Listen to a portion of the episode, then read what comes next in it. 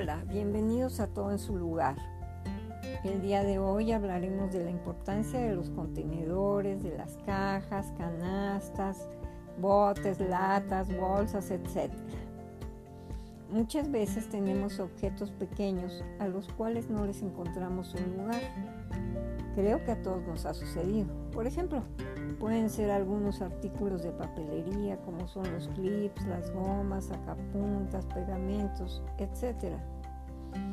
Nos estorban y luego no los encontramos cuando los necesitamos. Es ahí donde tenemos que darnos a la tarea de buscar un contenedor, una caja, un bote o algo donde poder guardarlos. Es muy importante elegir el organizador adecuado, ya que a veces compramos algo que no nos acomoda y terminamos por no usarlo y arrumbarlo. Actualmente en el mercado existen una gran cantidad de contenedores para todo, de distintos materiales y precios. Otra opción, si no quieres gastar tanto, es reciclar objetos como botellas de plástico, garrafones o cajas de cartón. Para elegirlos debes ver el tamaño, el lugar donde lo colocarás, que realmente sea útil, que sea bonito, porque la estética siempre es importante, ya que generalmente estará en un lugar visible. Si tienes una casa grande, tal vez tengas donde colocar las cajas de plástico o de cartón y ahí no sea tan importante la decoración, aunque sí puedes ponerles una etiqueta para que siempre encuentres fácilmente el contenido.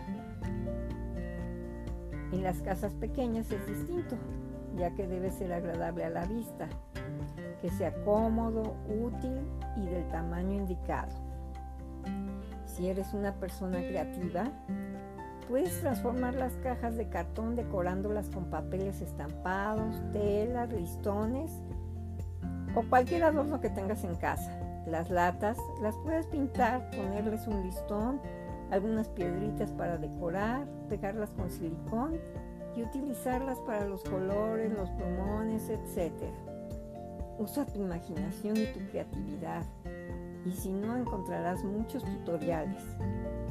Algo que a mí en lo personal me encanta son las canastas, se ven tan bonitas, las hay de todos tamaños, son ligeras, decorativas y de distintas formas, aparte duran muchísimo. Hay también cubetas pequeñitas de metal, en alguna de ellas puedes poner los cepillos y los peines. Para la cocina podemos usar frascos transparentes, ya sea de vidrio o de plástico. Así es sencillo identificar el contenido. Y también puedes ponerle una bonita etiqueta a cada frasco. También las cajas de metal de galletas son muy útiles. Y, y también a veces nos dan en las tiendas unas bolsas preciosas y ahí podemos guardar los tickets. Si te gusta tejer, puedes hacer canastas o bolsas. Otra cosa que nos ayuda son los sobres. Los puedes hacer mm, con la propaganda que te llega, con una propaganda bonita. Y ahí puedes guardar el dinero para dividir tus gastos. Esto es muy útil. Como ves, existe un mundo de posibilidades para guardar las cosas. Solo imagina, visualiza, crea.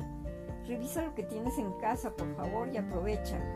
Ahora vamos con unos tips. Es importante utilizar productos adecuados para la limpieza.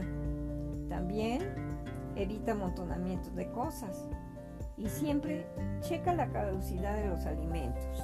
Para terminar, como siempre, lo haremos con una frase. Si una vez no te dan una sonrisa esperada, sé generoso y da la tuya, porque nadie tiene tanta necesidad de una sonrisa como aquel que no sabe sonreír a los demás. Dalai Lama. Buen día y hasta la próxima.